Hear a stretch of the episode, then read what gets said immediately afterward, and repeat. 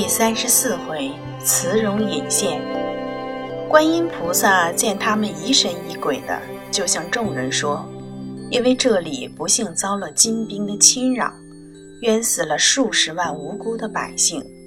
可是这里许多冤死的魂魄，都是三界不收、六道不管的游魂，他们流散在外，没有归宿，状况凄惨不堪。”贫尼本着佛祖慈悲的意志，既然有缘来到这里，必然要加以救赎，因此在这里发愿做法，诵经七七四十九天，遍洒杨柳甘露，助他们脱离苦难，去往西天乐土。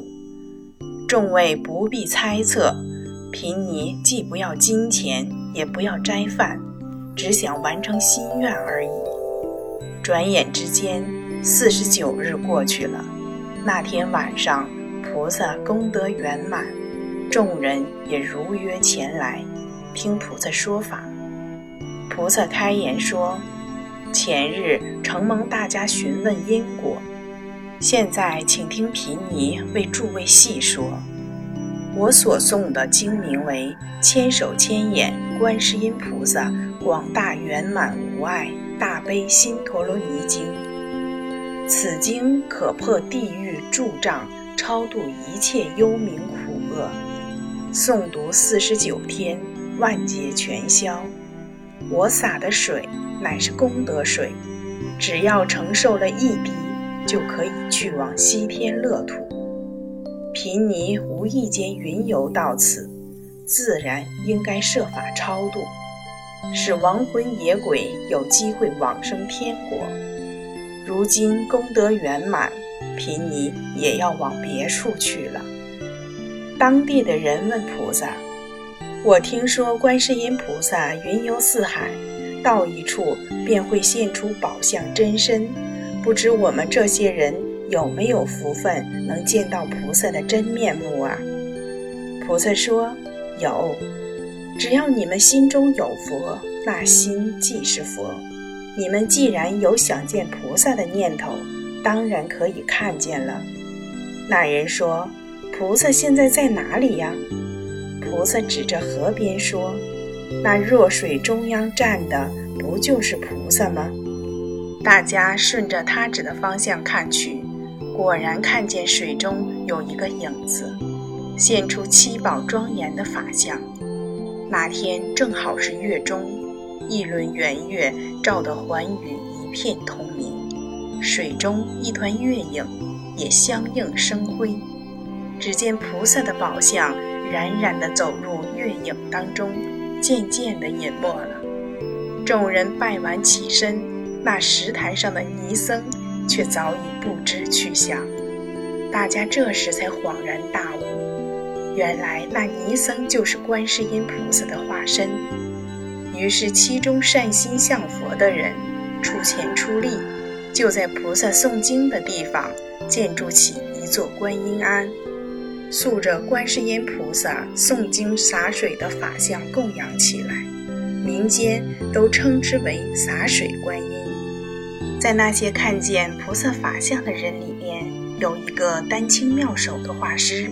名叫邱子敬，他又将菩萨显身时的情形用工笔画出，画中月影婆娑，水光荡漾，菩萨七宝庄严的法相现身其中，真是出神入化。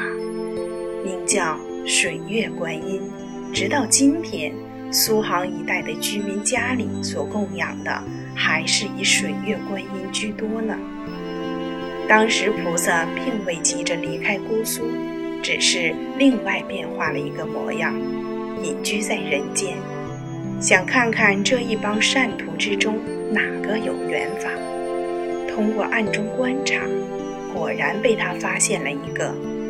菩萨见他生有慧根，将来可能修得正道，但现实却有灾祸临头。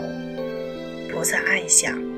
他既是虔诚礼佛之人，我不救他，谁还能救他呢？于是便化身来指点他。原来那人是一个药店的老板，名叫贾一峰，平时抱着只赚薄利的心态，遇到实在窘迫无钱的人，他又肯赊药，也从不索讨要钱，因此大家都称他为善人。他平时着信佛教，家里殿中都供着观世音菩萨，除了早晚膜拜，没事的时候就坐在佛前念诵观世音经。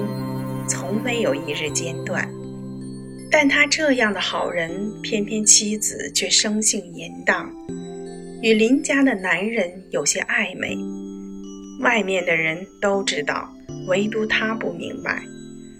人家都说善人没有好报也就算了，为什么还会招致如此恶报呢？可是因果报应终还是有的。一天。贾一峰要往外省去进货，头一天夜里，忽然梦到观世音菩萨在他家现身，手持如意，头上现出一条金龙，用如意敲着他的脑门说：“贾一峰，听好了，你不久就会有大祸临头，我怜你诚心向佛，所以特来救你。如今有四句接引。”你听明白了，逢桥莫停舟，逢游寂寞头，斗鼓三声米，轻盈横笔头。切记切记，千万不要忘了。贾一峰拜领后惊醒，将这四句偈语翻来倒去的背熟了，铭记于心。你想，菩萨的吩咐，他哪里敢忘记呢？第二天，他坐船动身，走了不到半天的路程，忽然天降倾盆大雨。恰好这时，船开到一座桥下，划船的舟子想在桥下躲雨。贾一峰记起菩萨警言，连说道：“使不得，我们快摇过去，千万不要停。”周子只好冒雨摇了过去，划了还不到一箭之地，只听。轰通一声，刚才所停的桥拦腰断成两半。周子说：“好险啊！要不是听从贾老爷的吩咐，这会儿大家都没有命了。”贾老爷，看你刚才的神情，好像预先知道一样。贾一峰就将菩萨梦中所说的话一一讲给周子听了。周子从此以后也潜心礼佛起来。贾一峰到达目的地之后，与各药商接洽生意，而后付款载货回家。路上这一来一往的时间，足足有两个多月。这两个月的时间里，他的妻子与邻家的男人正打得火热。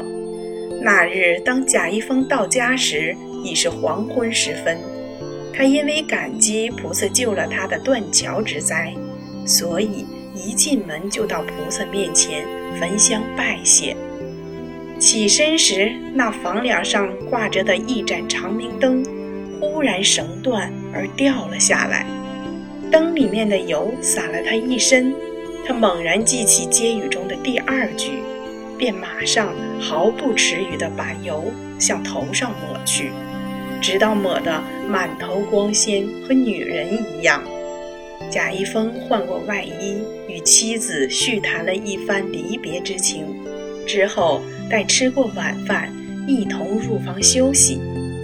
林家的男人见贾一峰回来了，再不能过去和他的妻子寻欢作乐，心中一下怒火中烧，晚上哪还睡得着呀？越想越恨，后来陡然动了杀心。他去厨房摸了一把菜刀，翻墙到了贾家。他悄悄地走到床前，揭开帐子，举头要看，忽然又停住了，心中暗想：不要杀错了人，不然有点舍不得。略一思索，想到女人头上一定有香油的味道，倒也不难分辨，于是用鼻子一闻。只闻得睡在床外边的那个人油气扑鼻，于是就认定睡在里面的那个一定是贾一峰无疑了。于是重新举起刀来，用尽平生力气，向床里面的那个人的头上劈去。只听见“突”的一声，那人的脑瓜已被砍成了两半。贾一峰从梦中惊醒过来，大声呼救。由于当时敲石点火很要一点时间，林家那男人乘机逃跑了。等到贾家四处搜寻凶手，哪还有一点踪影？